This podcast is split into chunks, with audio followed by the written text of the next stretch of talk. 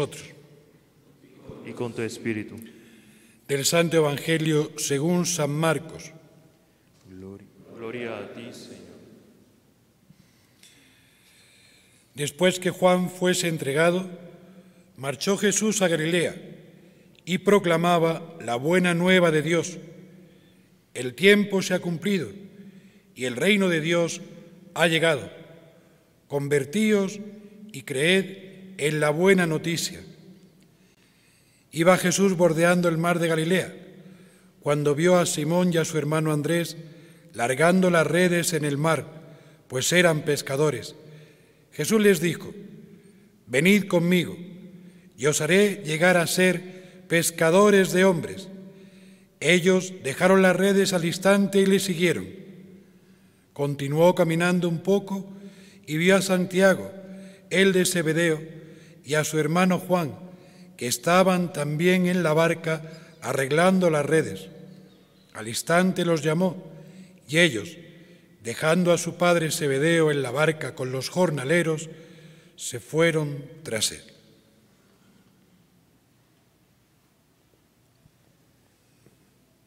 Palabra del Señor. Gloria a ti, Señor Jesús.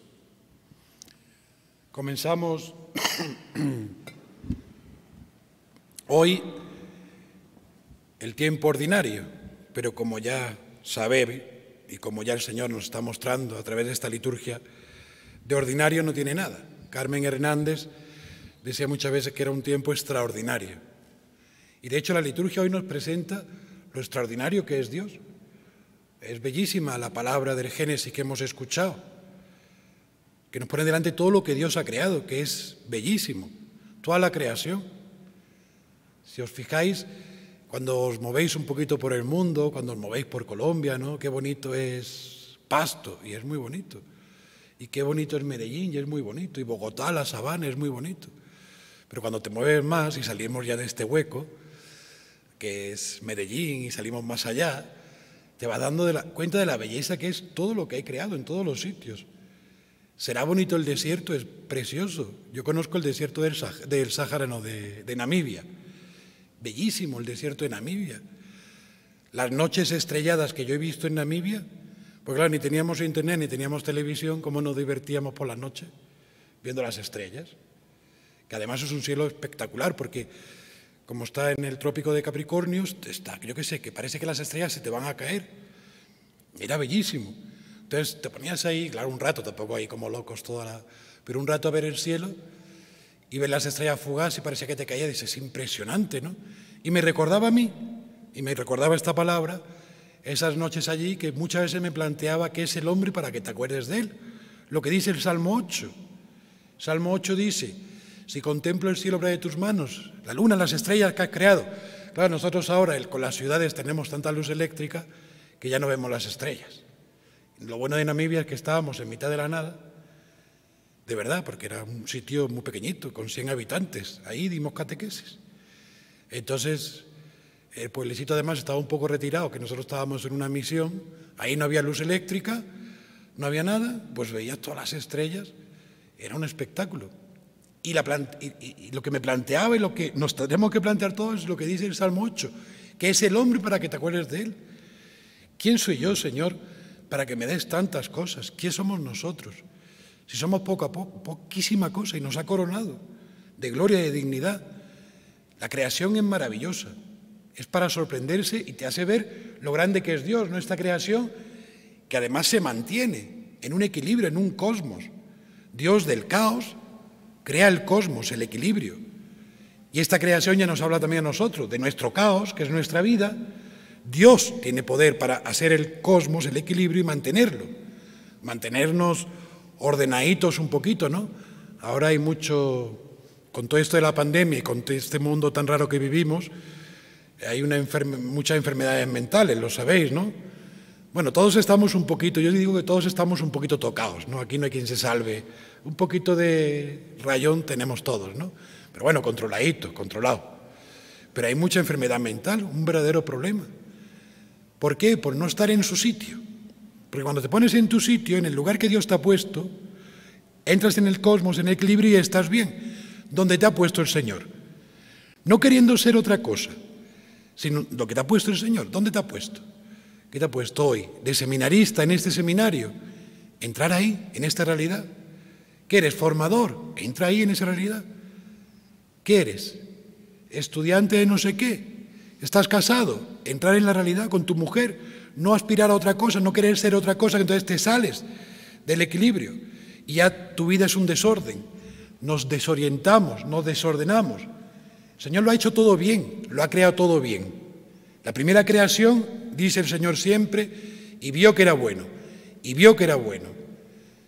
Pero nosotros sabemos, como nos recuerda la noche de la Pascua, que Dios nos llama a una nueva creación, que es todavía mejor, que es lo que el Señor está realizando con nosotros. Si ya esta creación cuando la vemos es bellísima, ¿no?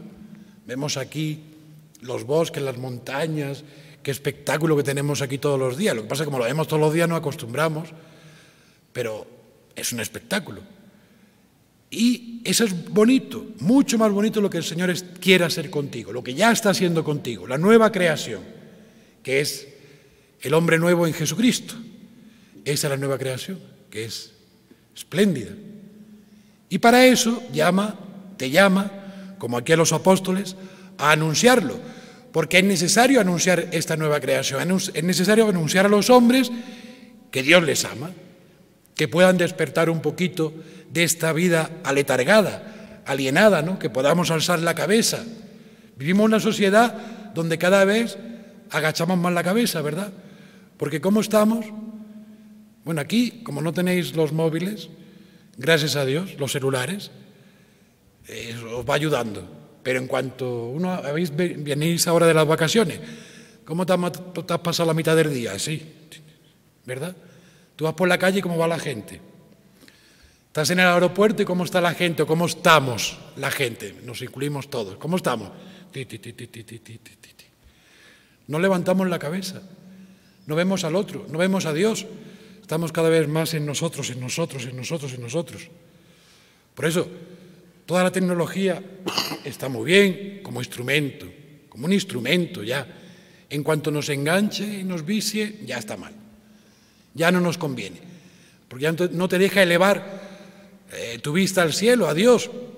Por eso digo, esta liturgia es maravillosa, extraordinaria, porque te hace elevarte un poquito, dejar de mirar, de mirar para abajo, para abajo, para abajo, para mirar al Señor, para trascenderte, porque la vida del hombre es mucho más de lo que pensamos. Tú eres mucho más importante de lo que tú mismo crees para el Señor. ¿Por qué? No lo sabemos, es como un misterio. ¿Quiénes somos nosotros? Si somos muy poca cosa. Y sin embargo el Señor nos quiere muchísimo, nos ama, nos ha enviado a Jesucristo, nos ha elegido, nos ha llamado, como a Simón, como a Andrés, como a Juan, como a Santiago, y nos ha dicho, sígueme. Y al instante dejan esa vida del pasado, dejar esas redes, dejar algo que no es que fuera malo, entended, estaban trabajando. Y decía la palabra, el que no trabaje, que no coma, ¿no?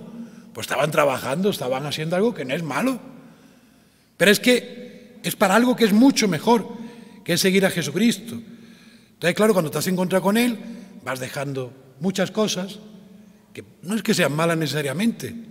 Si el Señor te llama a ser presbítero, ¿nos llama a qué? A dejar a una mujer. Una mujer es buena, buenísima, ¿no? Pero para algo mejor que Jesucristo. Para algo mejor que es la voluntad de Dios, que es mucho, mucho, mucho mejor. Así que en este día, en esta mañana, en todo este día, Contemplemos esta creación de Dios y sobre todo la nueva creación en nosotros, como el Señor nos va trabajando, nos va puliendo, nos va haciendo tantas cosas. Que desaparezca este caos que tienes a lo mejor hoy y pueda entrar Jesucristo, creando este cosmos, este equilibrio, este sentido de la vida.